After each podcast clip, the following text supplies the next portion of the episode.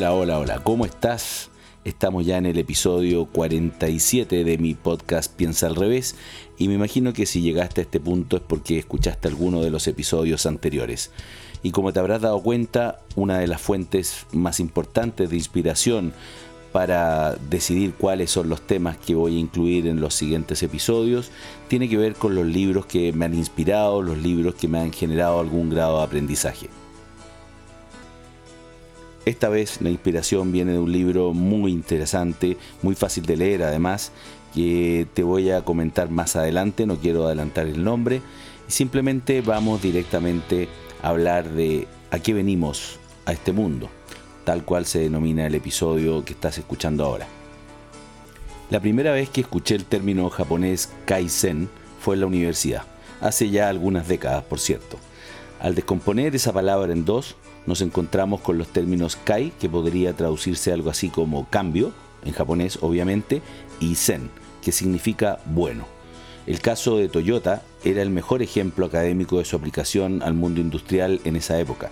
Todo el mundo hablaba del caso Toyota con su técnica Kaizen, lo que le ha permitido por décadas a este gigante del mundo automotriz la mejora continua siempre bajo el lema hoy mejor que ayer, mañana mejor que hoy.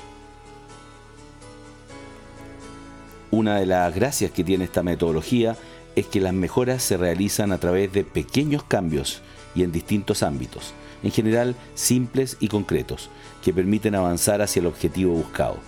¿Podría este mismo concepto, pensé, aplicarse a nuestro ser, a nuestra evolución de conciencia, a nuestro proceso de búsqueda interior? Esa misma pregunta fue justamente la que me motivó a generar este episodio y a escribir sobre el tema. El objetivo que perseguimos en nuestra vida claramente es individual y por ende no tiene por qué ser el mismo para todos, aunque al parecer existe un consenso filosófico o tal vez religioso sobre el propósito de la vida, en el cual deberíamos intentar siempre mejorarnos y evolucionar como personas. ¿Te has preguntado alguna vez a qué venimos los seres humanos a este mundo? Hoy se habla mucho de propósito personal y algunos incluso han llegado a agregar un nuevo término a la escala de motivaciones de Maslow, esa bien conocida pirámide, para darle un lugar e importancia más relevante. En efecto, según ellos, la autorrealización ya no sería suficiente. Hay que ir por más, por la trascendencia. Últimamente he conocido mucha gente que está en la misma que yo en esa búsqueda que le permita alcanzar mayores niveles de conciencia y aportar al mundo con su grano de arena para dejarlo mejor de lo que lo recibió. Pareciera ser que cuando uno pone la atención en algo, esa energía se canaliza para que las cosas pasen. Todos ellos, esas personas que he conocido en los últimos años, dejaron de buscar afuera y comenzaron a poner la energía y mirar hacia adentro. Hace poco tiempo leí el extraordinario libro El hombre que vendió su Ferrari. Sí, exactamente ese que les dije que me inspiró a escribir y a grabar sobre este tema, de Robin Sharma. Lo tenía pendiente desde hacía ya un par de años y lo recomiendo a ojos cerrados, a todo el mundo.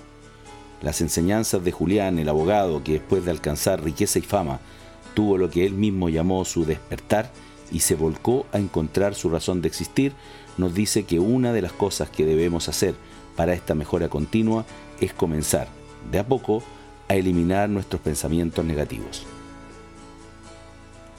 El Kaizen, por cierto, se basa en la idea de que siempre es posible mejorar, todo el tiempo, desde una perspectiva positiva de la vida. Julián nos dice en el libro que nuestra mente es como un jardín, el que debemos cultivar a diario para que florezca eliminando de él las preocupaciones y los pensamientos tóxicos, para permitir que florezca. Pero también nos advierte que esta mejora debe partir siempre desde dentro, de uno mismo, por lo que el autoconocimiento, el aprendizaje continuo y el autoliderazgo son básicos para lograrlo.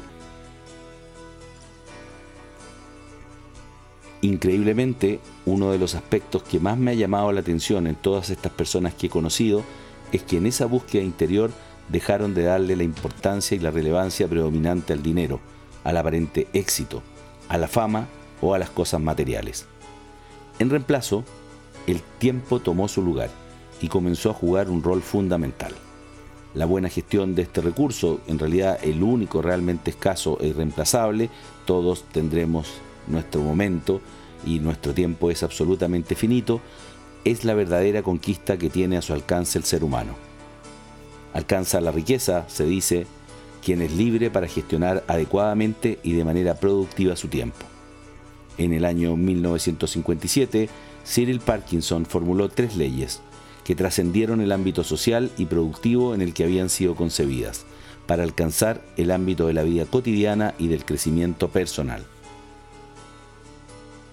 Sobre el tiempo, dice, el trabajo se expande hasta llenar el tiempo de que se dispone para su realización. Sobre el dinero, los gastos aumentan hasta cubrir todos los ingresos. Y sobre la priorización, que es la ley de la trivialidad, dice que el tiempo dedicado a cualquier tema de la agenda es inversamente proporcional a su importancia.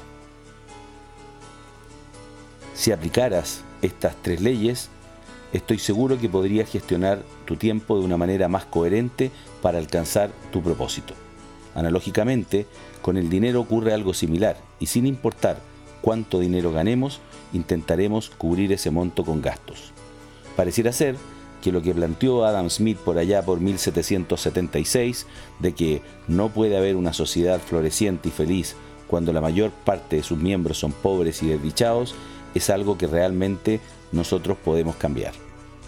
Aunque es muy cierto que los hallazgos empíricos concuerdan en que la gente más rica tiende a ser más feliz que la gente más pobre, los índices de felicidad han permanecido estables en el tiempo a pesar de los sorprendentes aumentos de la renta real de las personas. Aún así, la gente sigue hipotecando tiempo en favor de un futuro mejor, basado en lo material. Lo importante es no perder de vista el camino, aprovechar el hoy y dar siempre pequeños pasos, como el Kaizen, que nos permitan avanzar equilibradamente y en paz hacia ese futuro que anhelamos, pero que nunca llega. ¿Cuántas veces estamos concentrados en el futuro y no aprovechamos los buenos momentos del presente, la vida está sucediendo ahora.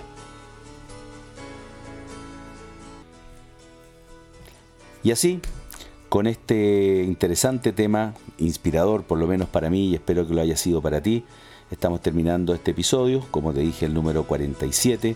Si te gustó, sígueme para más y por supuesto puedes leer muchos artículos, incluido este, en mi blog personal robertocami.com o piensaalrevés.cl y también puedes contactarte conmigo desde el mismo sitio para que puedas ver otros contenidos de interés, eh, información sobre mis libros, Piensa al revés y Hackea tu mente o incluso agendar alguna reunión conmigo si es que hay algún proyecto que te interese discutir, un modelo de negocio o cualquier tema relacionado con los temas que suelo tratar aquí y en mi blog. Así es que nos vemos hasta la próxima. Muchísimas gracias por escucharme y que estés muy muy bien. Chao, chao.